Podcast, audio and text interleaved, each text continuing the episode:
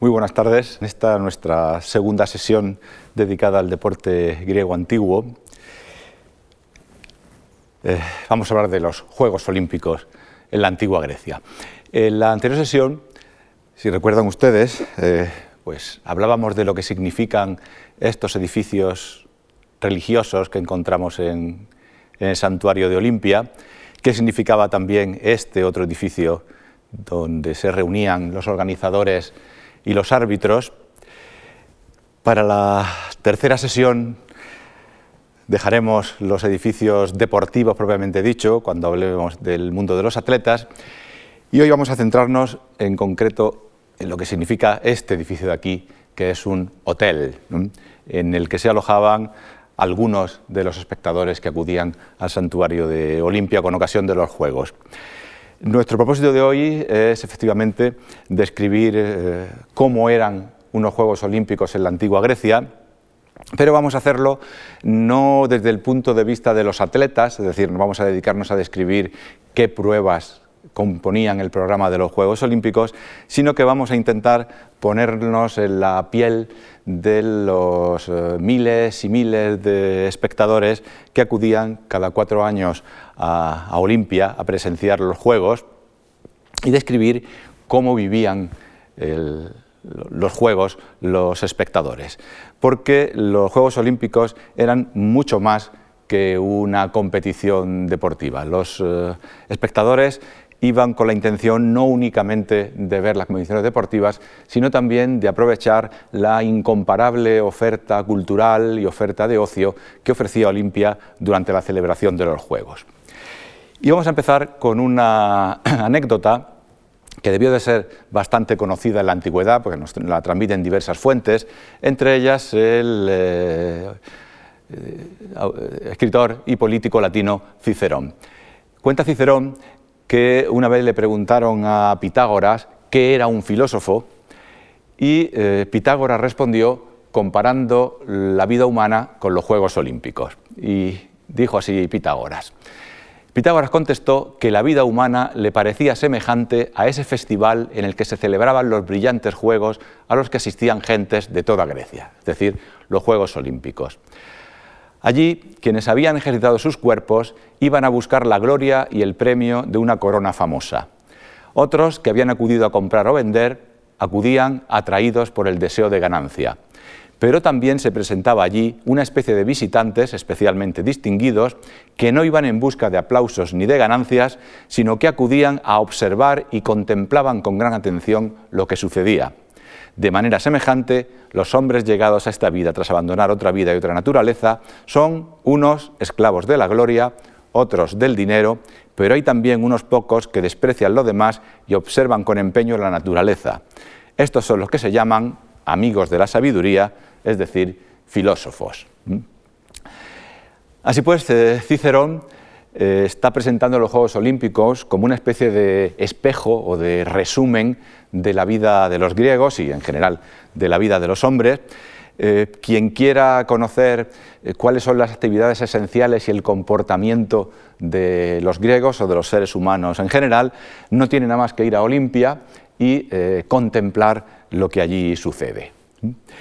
Y la verdad es que a Pitágoras no, les no le faltaba razón. En primer lugar, porque jamás se concentraban tal cantidad de griegos juntos como en Olimpia con ocasión de la celebración de los Juegos, y también por la eh, cantidad y variedad de las actividades que tenían lugar durante los Juegos Olímpicos. Como bien nos dice Pitágoras, allí se concentraban quienes iban a buscar la gloria de una corona famosa, es decir, los atletas, pero también acudían toda clase de vendedores y comerciantes y gentes de la farándula para hacer negocio, aprovechando las grandes multitudes que allí se congregaban. Y también, naturalmente, estaban los que iban a mirar, los eh, espectadores, que, como antes decía, no solamente iban a contemplar las competiciones deportivas, sino también para eh, otro tipo de actividades, entre las cuales, pues, también podemos hacer caso a Pitágoras y concederle que iba mucha gente a ver, a contemplar la vida humana. Efectivamente, eh, los modernos eh, han calculado, los estudiosos modernos, que en unos Juegos Olímpicos se podían concentrar 40, 50, 60 mil personas y, como ya digo, jamás se concentraban tal cantidad de griegos en el mismo espacio. Eso quiere decir que los Juegos Olímpicos y también otros lugares en los que se celebraban las más importantes competiciones deportivas, que son por orden de, eh, por orden de importancia después de los Olímpicos, los Juegos Píticos de Delfos, los Juegos Sísmicos en honor de Posidón en, Corinto y los Juegos de Nemea en honor de Zeus, a los que hay que añadir los Juegos Panatenaicos de, Atenas. Estos Juegos, eh, digo, se convirtieron en eh, los centros políticos, sociales y culturales eh, algunos de los centros políticos, sociales y culturales más importantes del mundo griego, eh, con todas las consecuencias sociales, políticas y económicas que ello conlleva. Eh, porque la verdad es que fuera de las grandes ciudades históricas, pues Atenas, mm, luego pues, Siracusa, posteriormente Alejandría y la propia Roma, en ningún otro lugar había tantas posibilidades de, digamos, de ocio y de negocio como en estos lugares durante eh, la celebración de los Juegos.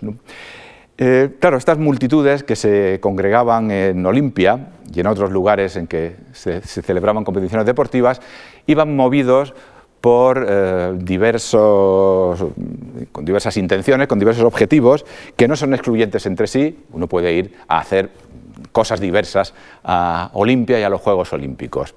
naturalmente, uno de los primeros objetivos de quienes acudían a los Juegos Olímpicos era, naturalmente, contemplar, asistir a las competiciones deportivas, que ya de por sí eran un espectáculo que seguramente los griegos vivían pues con un apasionamiento mm, semejante al que muchos viven en el mundo moderno.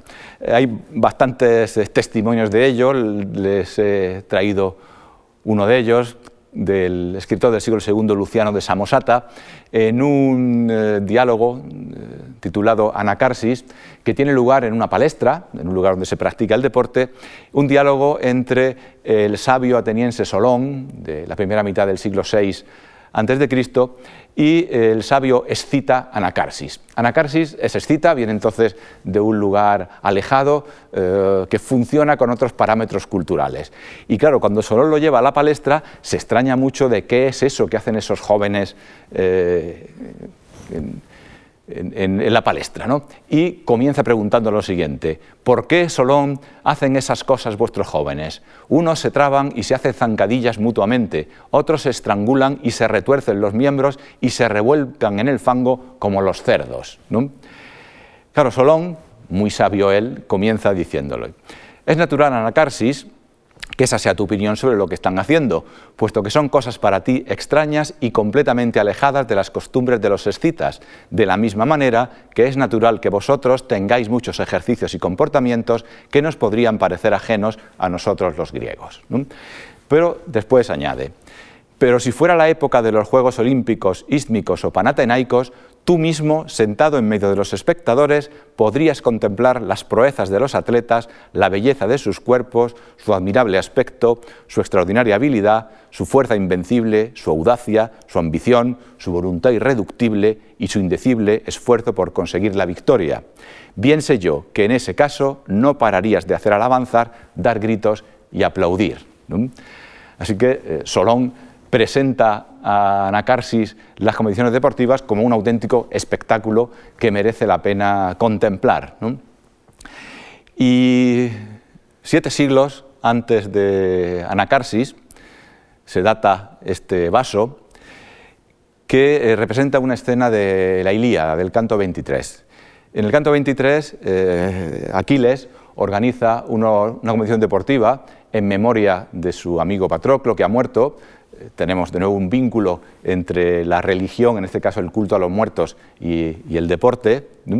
Y eh, durante la larguísima descripción que hace Homero de estos juegos, que es una descripción absolutamente maravillosa, es la primera gran crónica deportiva de nuestra historia, eh, se insiste mucho en el entusiasmo con el que los espectadores viven las competiciones deportivas. ¿no? Incluso en el texto médico eh, llegan a, casi a las manos, casi llegan a pegarse cada uno en defensa de sus favoritos. Y el, artista que eh, pintó este vaso, sabemos que son los Juegos Homéricos porque lo pone aquí, ahí pone que son los Juegos de Patroclo, aquí. digo que ha plasmado muy bien ese entusiasmo que muestran los espectadores homéricos. Pueden ver que sentados en esa grada, pues unos eh, echan las manos hacia adelante y parecen muy metidos en la competición. Así que eh, una primera razón, a lo mejor podríamos decir la primera razón para ir a Olimpia, a los Juegos Olímpicos, era a ver las competiciones deportivas. Pero no era la única razón. Eh, comentamos en nuestra primera sesión que eh, los Juegos Olímpicos son en primer lugar un acto de culto, de manera que también los visitantes acudían por motivos religiosos. Y de la misma manera que actualmente cristianos o musulmanes van en peregrinación a Santiago de Compostela, Roma, Jerusalén o la Meca, los griegos antiguos iban a Olimpia a ver los Juegos Olímpicos porque era una eh, celebración religiosa. Y además de los motivos deportivos y de los motivos religiosos, Olimpia fue uno de los centros culturales más importantes del mundo antiguo, así que los visitantes de Olimpia iban también a eh, ver el santuario de Olimpia y contemplar las maravillas pictóricas, arquitectónicas y escultóricas que atesoraba el santuario, que era un auténtico museo. Eh, en el sentido moderno del término. Efectivamente, los visitantes de Olimpia que acudían a ver los Juegos, pues ya de paso podían contemplar maravillas como los frontones del templo de Zeus en Olimpia, podían contemplar, si iban a partir del siglo IV, una de las estatuas griegas más famosas, el Hermes de Praxíteles, que todavía aloja el Museo de Olimpia, y sobre todo iban a contemplar el Zeus, la estatua de Zeus que se encontraba en el templo de, Santuario de Olimpia, obra de Fidias que eh, entró en el catálogo de las siete maravillas de la antigüedad. Y si en lugar de Olimpia pues uno iba a Delfos, podía contemplar, entre otras cosas, el famoso Auriga de Delfos, que formaba parte de un conjunto, incluía el carro y los caballos, que eh, ofrendaron los tiranos de Siracusa con ocasión de una victoria obtenida seguramente en el año 478 a.C. Eh, que este, por así decirlo, empleando eh, parámetros modernos, turismo cultural era habitual en, Olimpia y en otros santuarios en los que se celebraban grandes competiciones deportivas, eh, nos lo confirman claramente los textos, y ya desde bastante antiguo. Por ejemplo, en una tragedia de Eurípides titulada Andrómaca, que se representó hacia 425 a.C., eh, un mensajero cuenta que uno de los personajes de la obra, eh, Neoptólemo, el hijo de Aquiles, había ido con unos compañeros a consultar el oráculo de Apolo en Delfos. Y ya puestos, dice, una vez que llegamos a la afamada comarca de Apolo, pasamos tres brillantes giros del sol entregando nuestros ojos a la contemplación. Y ya uno que iba al santuario aprovechando, pues se pasaba tres, cuatro días eh, haciendo, digamos, turismo cultural, eh, contemplando las maravillas que se encontraban en el santuario. Y eh, este turismo cultural, que tenía como meta los lugares en los que se celebraban las competiciones deportivas, fue incrementándose con el paso del tiempo y, de hecho, en época helenística y en época romana, los eh, jóvenes de las familias pudientes, de las familias de la clase alta, eh, solían hacer como eh, culminación de sus estudios un viaje a Grecia a contemplar en directo estos lugares, de manera que es un anticipo de lo que en los siglos XVIII y XIX, sobre todo en Inglaterra, se llamó el Grand Tour, ese viaje de estudios de uno o dos años con el cual los jóvenes de las familias eh, de la clase alta culminaban sus estudios con un viaje, sobre todo a, Italia. Esto lo hacían ya los, antiguos y eh, ese viaje de estudios, por así decirlo, eh, incluía inevitablemente los grandes santuarios en los que se celebraban las grandes competiciones, particularmente Olimpia y Delfos. Pero no solo los, jóvenes para culminar su educación, también casi cualquier persona que tuviera eh, intereses culturales eh, podía realizar este viaje eh, que, incluía Olimpia, Delfos y otros lugares en los que celebraban competiciones deportivas. Por ejemplo, nos cuentan el historiador griego Plutarco y el latino Tito Livio que el general romano Emilio Paulo, después de haber derrotado a los macedonios en la batalla de Pizna en 167 a.C., con lo cual se asentó definitivamente el dominio de Roma eh, sobre territorio griego, pues después de eso se tomó un periodo sabático y se dedicó a viajar por Grecia. Dice Plutarco que después de eso concedió un descanso a su ejército y se entregó a visitar Grecia y a actividades honorables al tiempo que humanistas. Y Tito Livio nos eh, aclara y nos concreta que eh, Emilio Paulo decidió aprovechar el comienzo de esa época para viajar por Grecia y que en su itinerario incluyó Olimpia. Y que en Olimpia, dice, hubo sin duda otras cosas que le parecieron dignas de ser vistas, pero su alma se conmocionó cuando contempló a Júpiter, a Zeus, como si estuviera presente, es decir, cuando contempló la estatua de Zeus olímpico, obra de Fidias que era efectivamente, desde el punto de vista digamos, artístico, el principal eh, incentivo para acudir al santuario de Olimpia, como nos dice también Arriano, poco después, en el siglo II después de Cristo, que dice, pero si vais de viaje a Olimpia a ver la obra de Fidias y cada uno de vosotros cree que es una desgracia morirse sin haber visto estas cosas. ¿eh? Ya ven ustedes que estos libros que se escriben actualmente de mil cosas que hay que ver antes de morirse, eh, entraban ya en los catálogos de, los antiguos. Eh, claro, para visitar desde este punto de vista, desde el punto de vista cultural y artístico, Olimpia y Delfos, pues se le ofrecían al visitante más o menos las mismas posibilidades que se ofrecen a los visitantes actuales. Si a uno le daba un poco de pereza prepararse el viaje, pues podía acudir a los servicios de un guía profesional que le mostraba el santuario. Aunque claro, en ese caso pues se corría el riesgo de caer en manos de un guía un tanto pesado que además se empeñaba en contarle a uno todo con pelos y señales y que era incapaz de saltarse el programa que tenía previsto, lo repetía todo como si pusiera el piloto automático. Eso es lo que le pasó al pobre Plutarco en una ocasión en que visitó el santuario de Delfos y nos cuenta que contrataron unos guías y dice que los guías pronunciaban los discursos que tenían preparados sin preocuparse para nada de nosotros, que les pedíamos que acortase sus explicaciones y su descripción de la mayor parte de las inscripciones.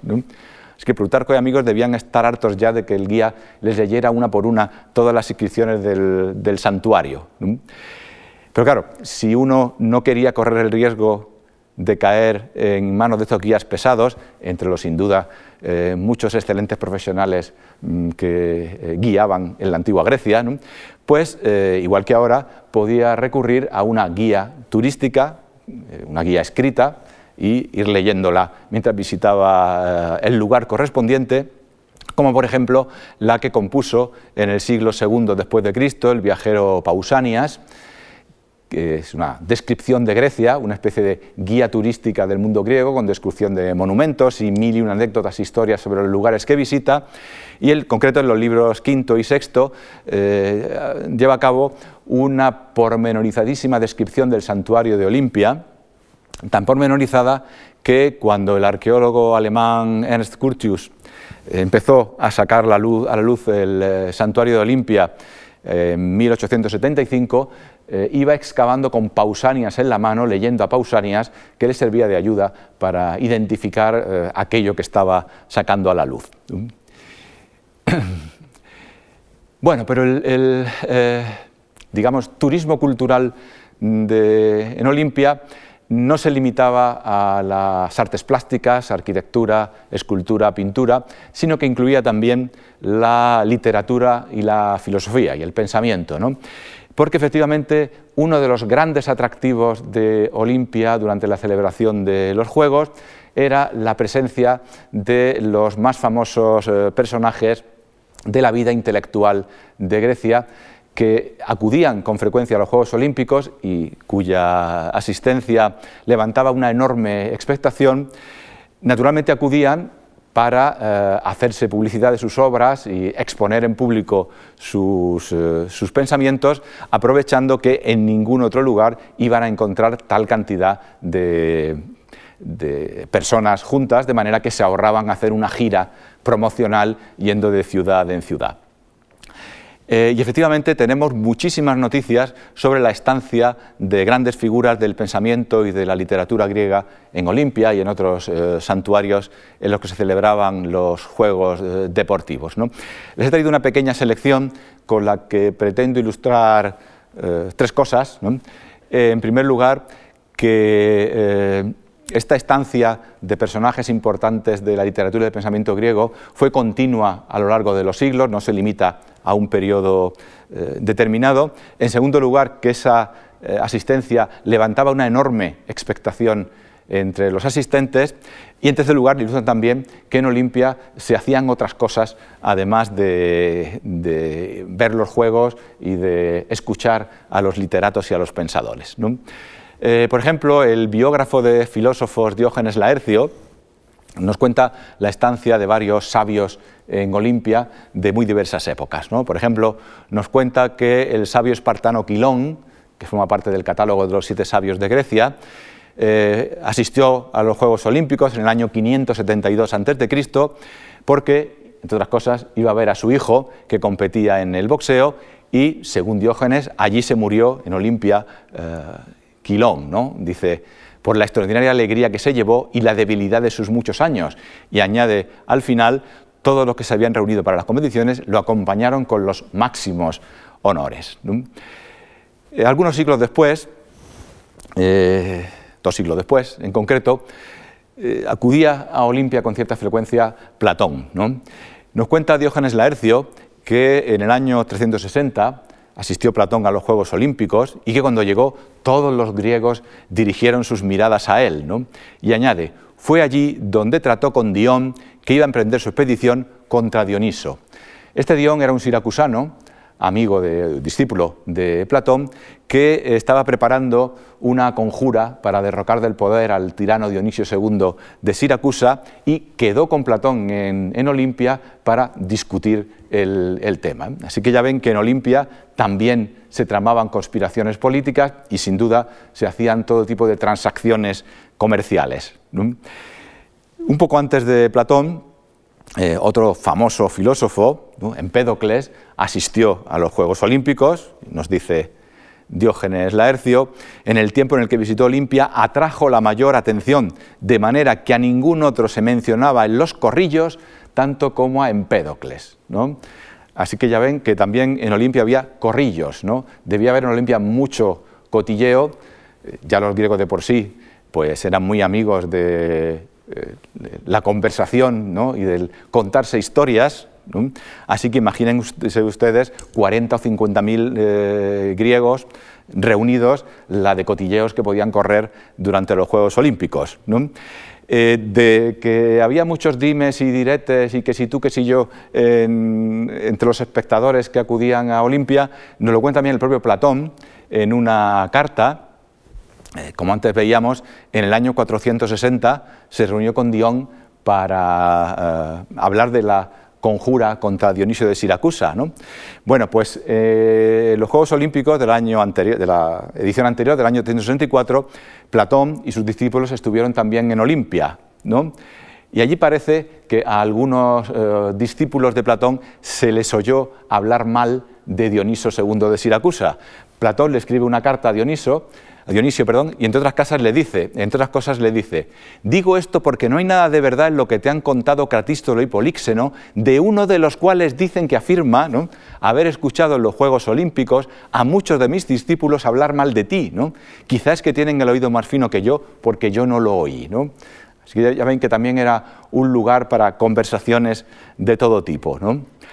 Naturalmente, eh, en Olimpia estuvo también Diógenes, el filósofo cínico, eh, pues estudiando la condición humana y criticando, como acostumbraba la, eh, condición humana.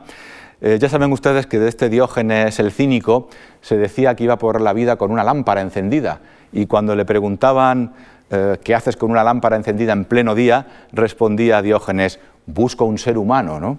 Pues parece que en Olimpia no encontró muchos, porque nos cuenta Diógenes Laercio que Diógenes el cínico regresaba de Olimpia y alguien le preguntó si había allí mucha gente y respondió, mucha gente sí, pero pocos seres humanos. ¿Mm?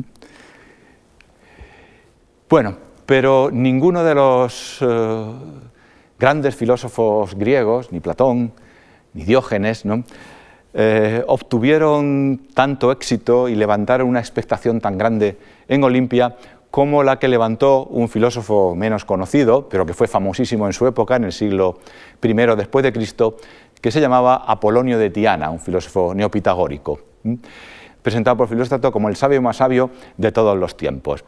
Y eh, describe de la siguiente manera absolutamente apoteósica su visita a Olimpia y la expectación que levantó. Dice Filóstrato, eh, pero cuando se confirmó su llegada, se congregó Grecia, excitada entonces por su presencia, como no lo había hecho en ninguna Olimpiada. Acudieron de allí mismo Élide y Esparta, y Corinto de los límites del Istmo, y los atenienses, aunque están fuera del Peloponeso, no fueron menos que las ciudades que están a las puertas de Olimpia. Especialmente los más distinguidos de los atenienses marcharon al templo, y la juventud que de toda la tierra se congrega en Atenas.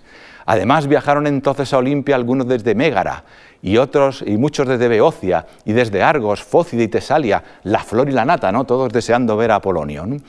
Unos habían tenido ya ocasión de encontrarse con Apolonio con el fin de adquirir sabiduría, porque creían que iban a escuchar más cosas y más admirables, mientras que otros, que aún no lo conocían, porque consideraban terrible dar la impresión de que nunca habían escuchado a semejante hombre. Y concluye, Grecia se encontraba en disposición de no faltarle mucho para postrarse ante él por considerarlo un hombre divino. Así que ya ven que Filóstrato presenta a Apolonio poco menos que como el periódico este que veíamos hace dos días, Sport presentaba a Messi ¿no? como un dios, aunque en este caso no fuera atleta, sino un intelectual que iba a, a Olimpia. Y por cierto, esta, esta eh, recepción de que fue objeto Apolonio en, en, Olimpia supera a las que reciben actualmente los Messi, Cristianos Ronaldos y similares cuando llegan a, competir a algún estadio. Segura descripción de, de Filóstrato, claro. Bueno, y un siglo después, otro filósofo, este ya un poco más pintoresco, que se llamaba Peregrino, que empezó siendo cínico, luego pasó por el cristianismo, coqueteó con las religiones de la India, eh, asistió a Olimpia en el año 165 y también levantó una enorme expectación, pero eh, la levantó porque había decidido inmolarse arrojándose una pira en Olimpia, que decía que estaba ya cansado de esta vida. Luciano, que suele tener muy mala uva, pues describe de la siguiente manera uno de los momentos de, la, llegada de Peregrino a, Olimpia. Dice, cuando llegamos a Olimpia, eh, el opistódomo, la parte de atrás del templo, estaba repleto de los que criticaban a Peregrino o alababan su decisión, hasta el punto de que incluso la mayoría de ellos llegaron a las manos. ¿no? Sobre esto volveremos luego porque es eh, el único testimonio que nos habla de violencia entre los espectadores en los Juegos Olímpicos antiguos. ¿eh? Y ya ven que se debió a motivos extradeportivos. Hasta que se presentó Peregrino en persona, acompañado de una inmensa multitud después de la competición de los heraldos, y se extendió en algunas razones sobre sí mismo, exponiendo con pormenor cómo había vivido la vida, los peligros que había corrido y los problemas que había aguantado por su dedicación a la filosofía y añade muy malignamente eh, Luciano. Las cosas que dijo fueron muchas, pero yo oí pocas, debido a la multitud de quienes tenía de pie a mi alrededor. Luego, por miedo a ser triturado en medio de tamaña turba, cuando vi que a muchos les estaba pasando lo mismo, me marché mandando ferir espárragos al sofista moribundo que estaba exponiendo su propio epitafio antes de su muerte. ¿Mm? Bueno, esto digo en el siglo II después de Cristo, pues eh, casi 800 años después de que Quilón muriera en los Juegos Olímpicos. Así que ya ven que la presencia de filósofos, literatos e intelectuales eh, parece que fue habitual eh, en los Juegos Olímpicos durante toda su historia de 1200 años. bueno, y el interés de los espectadores que acudían a los Juegos no se centraba solo en los filósofos, sino también en los eh, literatos. También tenemos muchas noticias de escritores que fueron a Olimpia a presentar sus obras porque, como nos dice el propio Luciano sobre Heródoto, pues le daba mucha pereza andar de acá para allá leyendo sus obras por turnos, unas veces en Atenas, otras en Corinto, en Argos o, Esparta. le parecía que era largo y trabajoso y le iba a hacer perder no poco tiempo. Así que lo que decidió fue, eh, como ya ven, eh, coger juntos a todos los griegos y para eso pues no hay nada mejor que ir a Olimpia con ocasión de los Juegos. Y allí, hacia la mitad del siglo V antes de eh, fue Heródoto y presentó en público su obra histórica, que como dice luego otro historiador, estaba pensada para ser contada, no leída, con gran éxito. Y nos cuenta una, fuente tardía, el léxico bizantino Suda, que cuando presentó Heródoto su obra histórica en, en Olimpia, había presente un niñito que había ido a los Juegos en compañía de su padre Oloro y que se puso a llorar emocionado cuando escuchó el relato de Heródoto y podemos suponer que fue entonces cuando decidió que él también quería ser historiador. Ese niñito se llamaba Tucídides y con el tiempo llegaría a ser el más grande de los historiadores griegos. La anécdota, pues probablemente no es verdad, pero bueno, bonita es. Y ya digo que nos, ilustra la presencia de escritores durante los Juegos Olímpicos. Bueno, así que los espectadores eh, acudían a Olimpia para presenciar las convenciones deportivas por motivos religiosos, por motivos culturales, para contemplar las obras de arte y escuchar a filósofos y escritores, eh, pero en Olimpia se podían hacer muchísimas más cosas. Prácticamente no había eh, un minuto de posibilidad de aburrirse para los espectadores que acudían a los Juegos, porque efectivamente eh, aprovechando la multitud que se reunía, tenía lugar toda clase de actividades de ocio y de negocio eh, en estos santuarios durante la celebración de los Juegos. Allí iban eh, vendedores, comerciantes y vendedores de artículos de toda clase, iban músicos, actores, bailarines, mimos a presentar sus espectáculos, iban también adivinos, videntes, pronosticadores, iban eh, alcahuetes con sus pupilos y pupilas, ya digo, para aprovechar eh, la circunstancia de que se reunían gran cantidad de, personas. De este ambiente, de este hervidero de vida que debía ser Olimpia, Delfos o durante la celebración de los Juegos Deportivos, nos da fe un escritor del siglo I, II después de Cristo, Dion de Prusa, que describe el ambiente de los juegos sísmicos, pero lo mismo vale también para, para Olimpia, aunque como van a ver, a él no le gustaba para nada este ambiente. Dice Dion de Prusa, era también el tiempo en el que se podía escuchar en torno al templo de Posidón a una multitud de malhadados sofistas gritándose e insultándose unos a otros, y a quienes se decían sus discípulos peleando el uno contra el otro, y a una multitud de escritores leyendo estúpidos escritos, y a una multitud de poetas cantando sus poemas, y a otros que los aplaudían una multitud de prestidigitadores mostrando sus maravillas, una multitud de adivinos interpretando signos, innumerables oradores pervirtiendo la justicia y no pocos mercaderes haciendo negocio con lo que le hubiera caído en las manos a cada uno.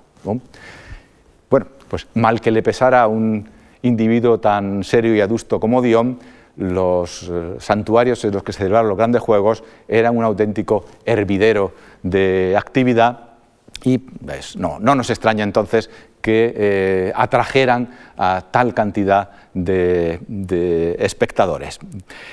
Y claro, estos eh, atractivos que ofrecían las grandes competiciones deportivas griegas, pues compensaban eh, las muchísimas incomodidades que suponía el viaje y la estancia en esos lugares durante la celebración de los Juegos.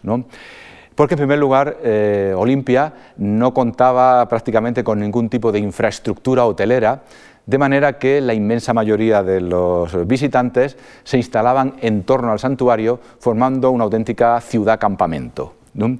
Y tampoco eran muchas las ocasiones, por ejemplo, de comer bien o de darse un buen baño. Eh, hacia el año 330 a.C., un individuo rico de la isla de Rodas, que se llamaba Leónidas, eh, financió la construcción de un pequeño hotel cerca del santuario de Olimpia, que se llamó el Leonideo en honor suyo. Este es eh, lo que queda hoy del, Leonideo. Por cierto, esto que tienen aquí atrás es lo que se llama el taller de Fidias, que se supone que es el lugar donde Fidias eh, fabricó el, Zeus, ¿no? su de Zeus. Digo, estos son los restos que quedan del Leonideo y esta es la reconstrucción que han hecho los arqueólogos a partir de esos restos. Han reconstruido un edificio de dos plantas con unas 20 habitaciones por planta, eh, de manera que, bueno, aquí tampoco se podía alojar mucha gente. Nos dice Pausanias que estaba reservado para los visitantes importantes, ¿no? para los representantes oficiales de las ciudades y, y poco más. Y entonces la inmensa mayoría de los visitantes tenían que alojarse en tiendas de campaña en torno al, santuario, de manera que la estancia pues, cómoda no, debía de ser.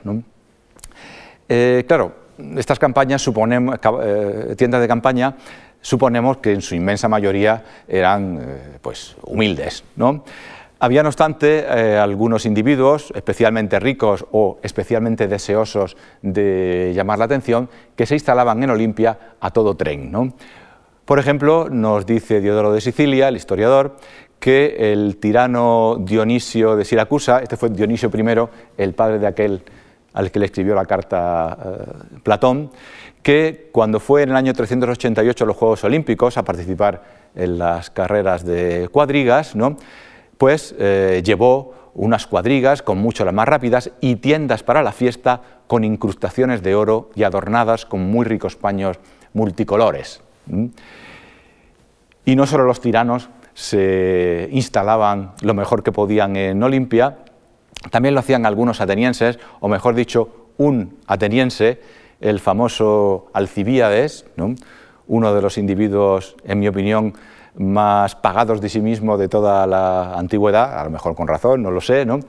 Eh, el caso es que Alcibíades no se distinguía precisamente por su modesto tren de vida, ni por lo poco que le gustaba presumir ni alardear, y cuando eh, se presentó en Olimpia para participar en los Juegos Olímpicos del año 416, sobre lo, cual hablaremos en nuestra tercera sesión, nos dicen diversas fuentes, Andócides y Plutarco, que se instaló con una tienda enorme, nos dice Andócides que su tienda era una tienda persa, ¿eh? persa en griego significa lujosísima, ¿eh?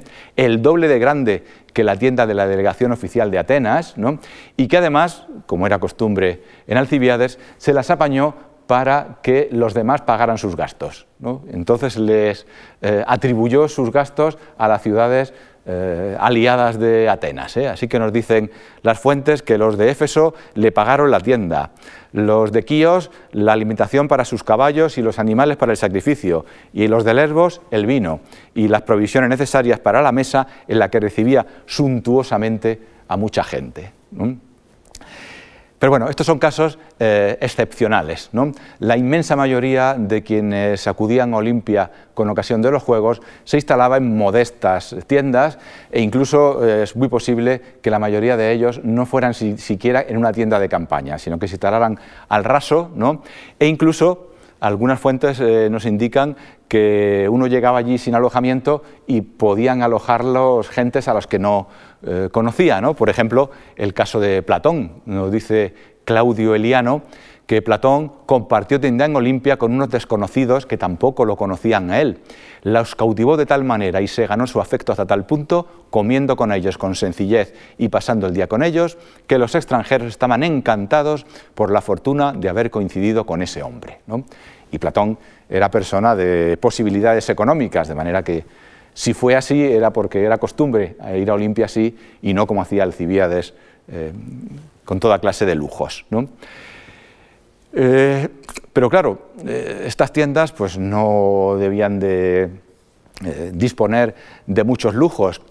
Y tengan ustedes en cuenta también que los Juegos Olímpicos se celebraban en pleno verano, eh, final de julio, comienzos de agosto. Así que el ambiente debía ser más bien sofocante y asfixiante. Ya digo que las, las comodidades no eran precisamente muchas. ¿no?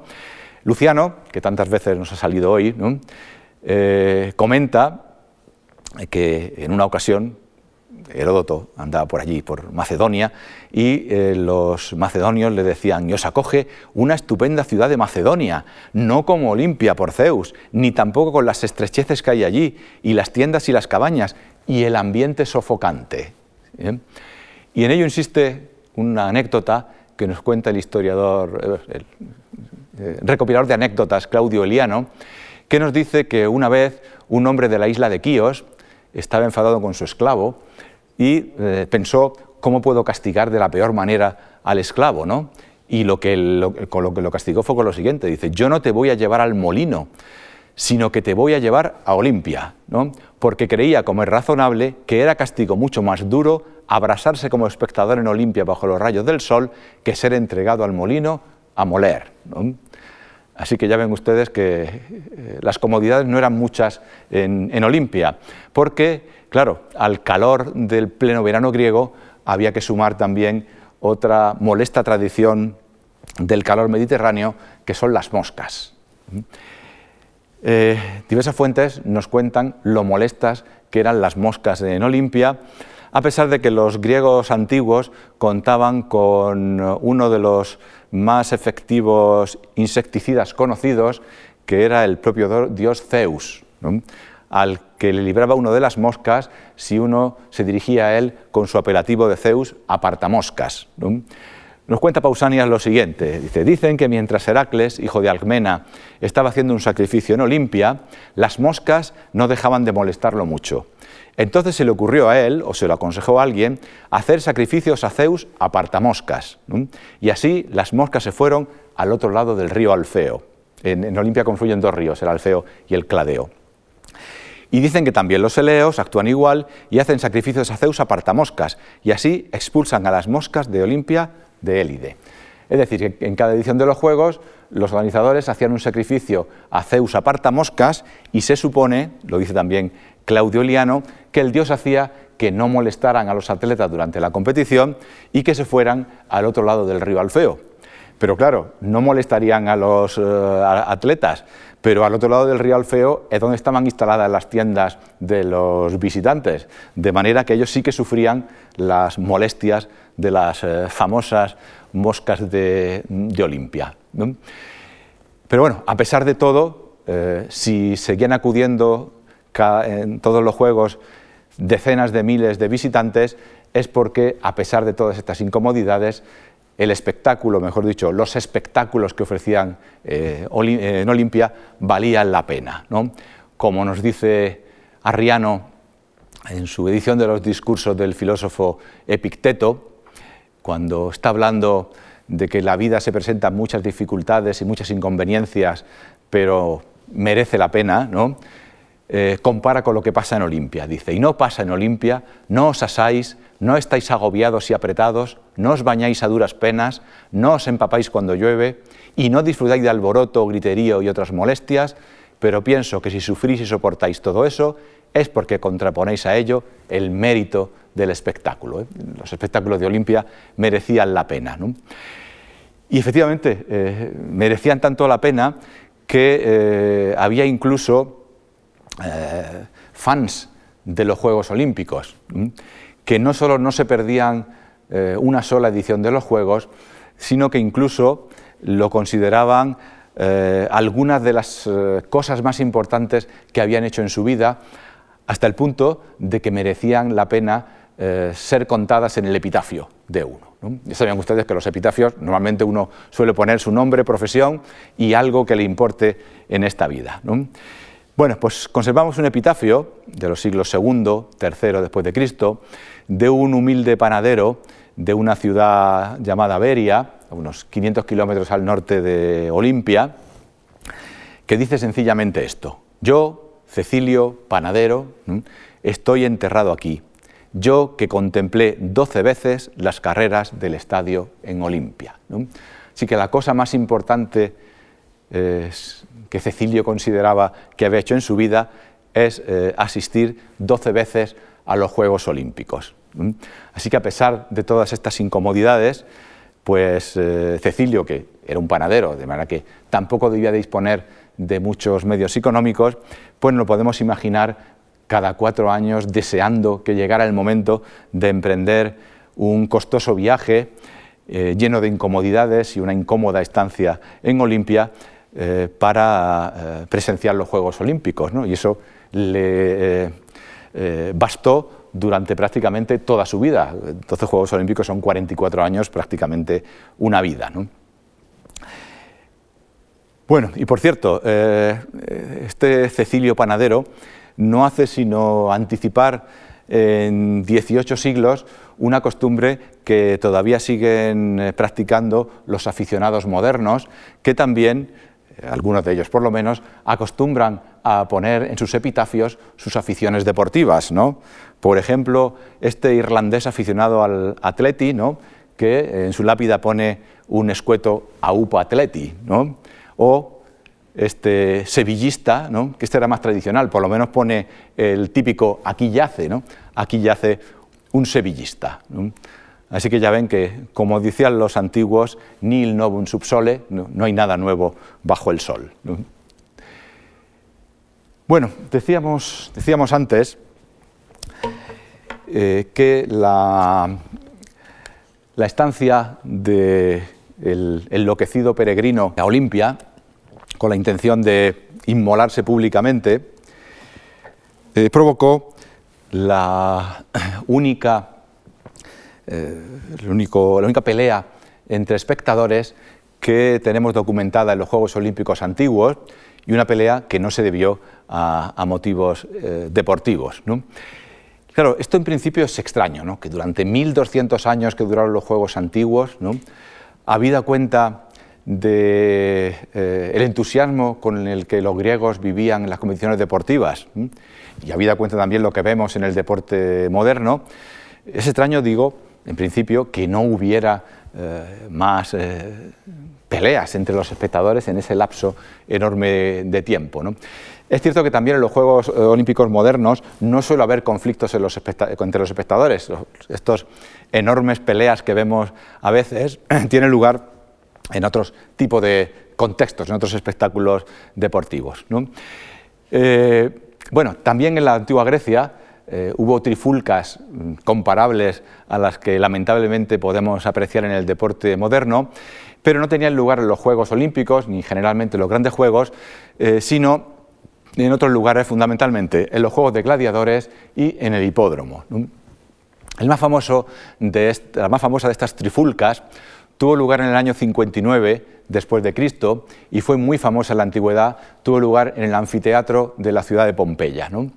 Contamos con una estupenda descripción del historiador latino Tácito que nos dice lo siguiente. Por la misma época se produjo una terrible masacre entre habitantes de Nocera y de Pompeya, Nocera, una ciudad vecina a Pompeya, causada por un asunto sin importancia en un espectáculo de gladiadores que organizó Libinello Régulo. Comenzaron insultándose unos a otros, dice Tácito, con la incontinencia propia de la gente de provincias, ¿no? Luego pasaron a las piedras y finalmente echaron mano de las armas, llevándolas de ganar los de Pompeya, en cuya ciudad se organizaba el espectáculo. Fueron en efecto llevados a su ciudad muchos de los de Nocera con el cuerpo mutilado por las heridas y un gran número de personas lloraron las muertes de sus hijos o sus padres. El emperador remitió al Senado el juicio de este asunto y el Senado lo remitió a los cónsules y cuando el asunto volvió de nuevo a los senadores, se prohibió a los pompeyanos organizar reuniones públicas de esta clase durante diez años. Fue clausurado eh, durante diez años el anfiteatro de Pompeya.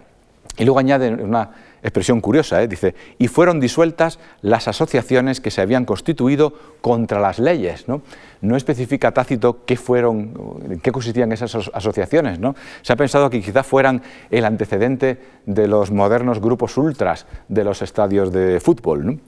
Y acaba finalmente, Libinello y los demás que habían provocado el tumulto fueron condenados al exilio. Digo que esta fue una trifulca muy famosa que tenemos también documentada en una pintura de Pompeya. Este es el anfiteatro de Pompeya y, pueden ver que por las calles anda gente persiguiéndose los unos a los otros e incluso muertos ahí en, medio de las calles. Eh, claro, como ya les digo, en Olimpia no tenemos noticia de peleas de este tipo. ¿eh? Y eso que en Olimpia eh, había competiciones que encerraban eh, bastante violencia. ¿no? Claro, había carreras, había salto de, longitud, que formaba parte del pentatlo, había lanzamiento de disco, que también formaba parte del pentatlo, había lucha deportiva y también había pues, competiciones violentas como el boxeo, y esta disciplina deportiva de la que hablamos en la sesión anterior, el pancracio, en la que está permitido todo menos morder y eh, meter los dedos en los ojos. ¿no? Pero el caso es que esta violencia parece que no se contagiaba a los, eh, a los espectadores. ¿no? Y en cambio eh, sí que debió de ser relativamente frecuente en los hipódromos, en las carreras de caballos, porque tenemos bastantes noticias al respecto. Les, les, comento un par de ellas brevemente. ¿no? Recuperamos a nuestro amigo Apolonio de Tiana, el sabio que fue tan entusiásticamente acogido en Olimpia. ¿no? Nos cuenta su agiógrafo Filóstrato que eh, Apolonio durante cuatro años hizo voto de silencio, decidió no hablar. ¿no? Y nos cuenta la siguiente historia. Pasó los años de silencio, parte en Panfilia y parte en Cilicia, y en la actual Turquía cuando se encontraba en una ciudad sacudida por disturbios, y eran muchas las que lo estaban por causa de espectáculos no serios, con llegar, hacer acto de presencia y poner de manifiesto con la mano o el rostro el reproche que iba a hacerles, se acababa todo desorden y guardaban silencio como si estuvieran en los misterios. Y dice, y contener a quienes han iniciado disturbios por bailarines o caballos no es gran cosa, porque quienes causan desórdenes por tales motivos, si ven a un hombre de verdad, se ruborizan, recuperan el control y con mucha facilidad se avienen a razones.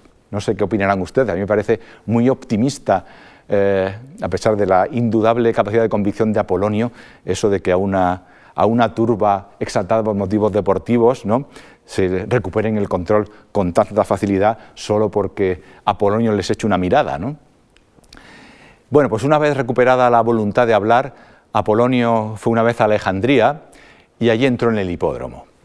Los alejandrinos eh, tenían fama de ser también grandes aficionados a las carreras de caballos y Filóstrato nos cuenta cómo se portaban en esas eh, competiciones. Dice, dado que Alejandría era aficionada a los caballos y frecuentaba el hipódromo para ese espectáculo y se mataban unos a otros, les hizo reproches por ello.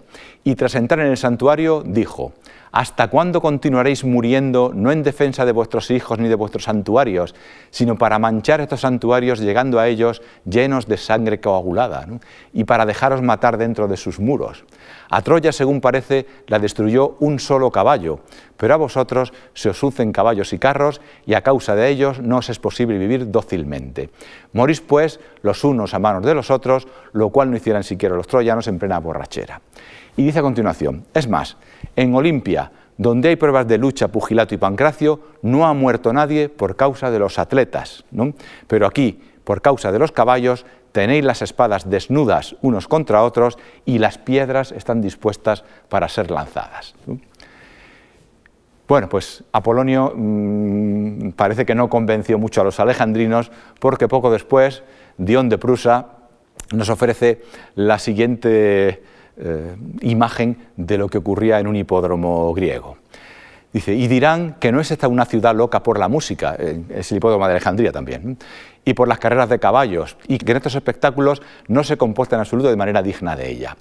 Porque sus habitantes cuando hacen un sacrificio son comedidos y lo mismo cuando pasean solos y hacen las demás cosas, pero cuando entran al teatro o al estadio, como si tuvieran allí drogas enterradas, no se acuerdan de nada de lo anterior y no se avergüenzan de decir o hacer lo que se les ocurre. Y lo más penoso de todo es que, estando interesados en el espectáculo, no lo ven y aunque quieren escuchar, no escuchan, porque están evidentemente fuera de sí y con la mente enajenada, no solo los hombres, sino también los niños y las mujeres. pero cuando entráis en el estadio, ¿quién podría describir los gritos que allí se oyen, el escándalo, las angustias, los cambios de humor y de color y la cantidad y calidad de las palabrotas que soltáis?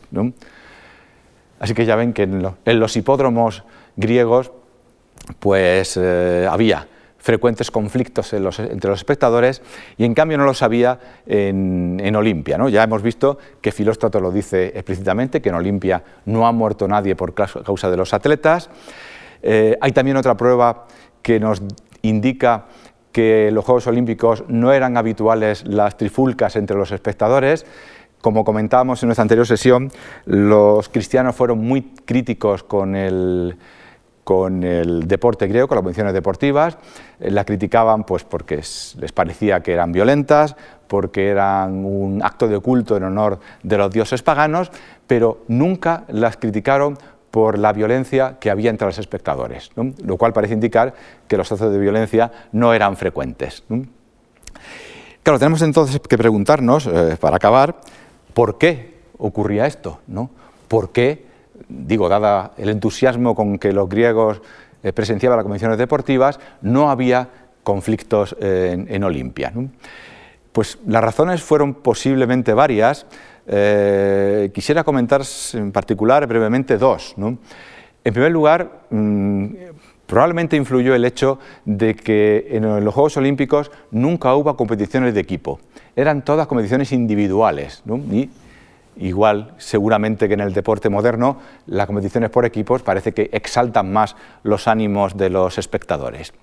Y en segundo lugar, y seguramente más importante, no tenemos que perder nunca de vista lo que comentábamos en la sesión anterior, y, era que, y es que los Juegos Olímpicos son una celebración religiosa.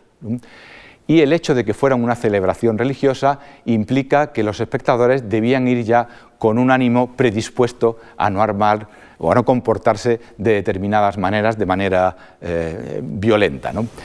Eh, esto evidentemente influyó en el hecho de que no hubiera violencia entre los espectadores en los Juegos Olímpicos. Para empezar, eh, el hecho de que Olimpia, las comisiones de Delfos y otras tuvieran un carácter religioso permitía instaurar la famosa tregua olímpica que estaba en vigor los meses anteriores a la celebración de los Juegos y los meses posteriores.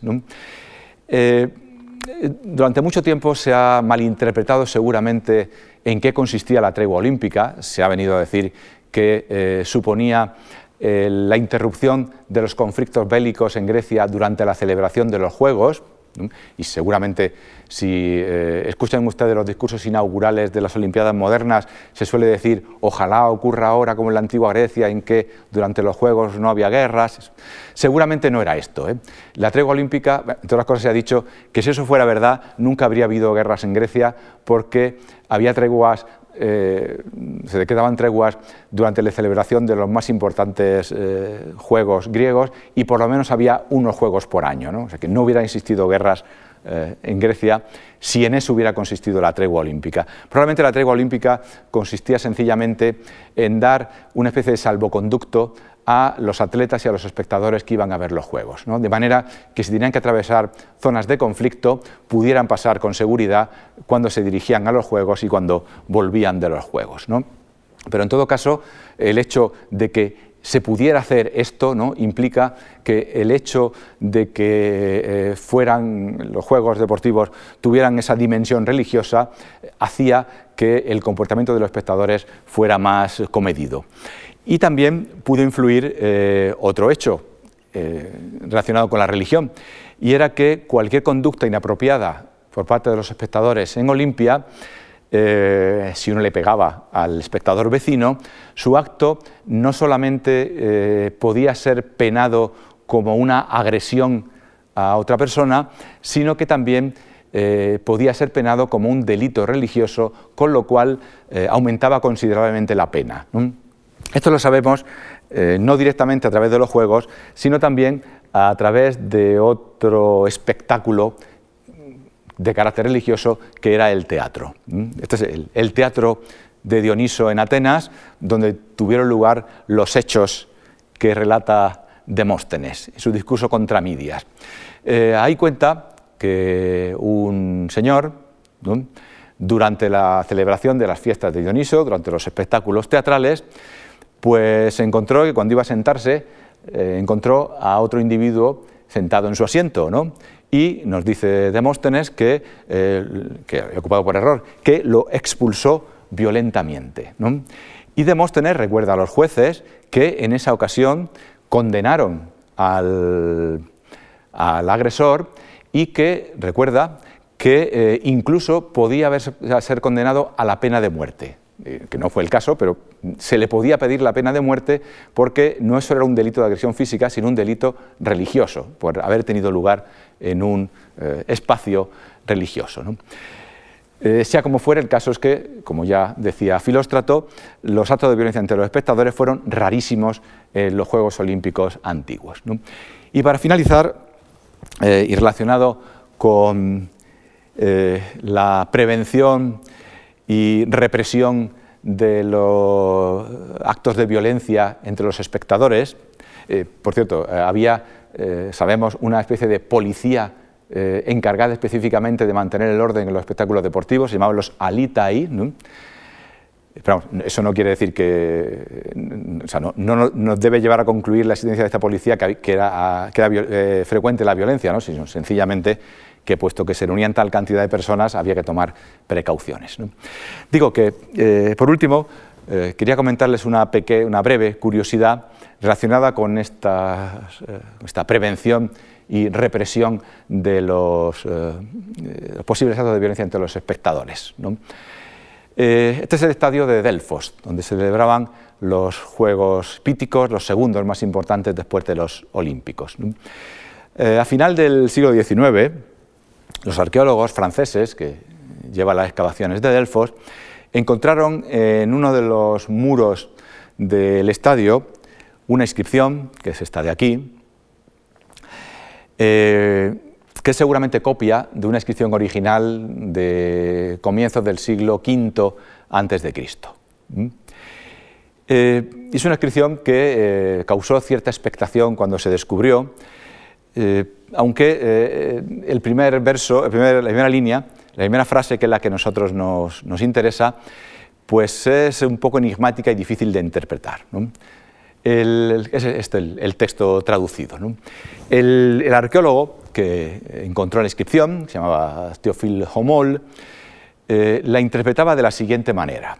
Digo, la primera frase es la que no está muy clara qué es lo que quiere decir. La invitó así, prohibido introducir vino en el estadio. Y luego se nos dice que si alguien viola esa regla y lo introduce, tiene que hacer un sacrificio para ganarse el favor del Dios al que ha ofendido introduciendo vino, y que además tiene que pagar una multa, la mitad de la cual será para quien lo denuncie. Claro, cuando descubrieron la inscripción y la interpretaron así, pues eh, se preguntaron, ¿y por qué hay que introducir vino en el, no se puede introducir vino en el estadio? ¿no? Y se concluyó entonces que, bueno, que a lo mejor esto es el eh, primer testimonio encontrado de una legislación para evitar la violencia deportiva en los estadios ¿no? y que se prohibía introducir, introducir vino para que no fuera consumido pues no sé si por los atletas o por los espectadores, y pudiera eso conllevar los actos de violencia dentro del estadio. Pero muy probablemente esto no es eh, el primer testimonio de una legislación de este tipo, sino que eh, lo que dice la inscripción no es prohibido introducir vino en el estadio, sino lo contrario, ¿eh? prohibido sacar vino del estadio, es decir, prohibido robar el vino destinado a los sacrificios que se hacían dentro del, estadio.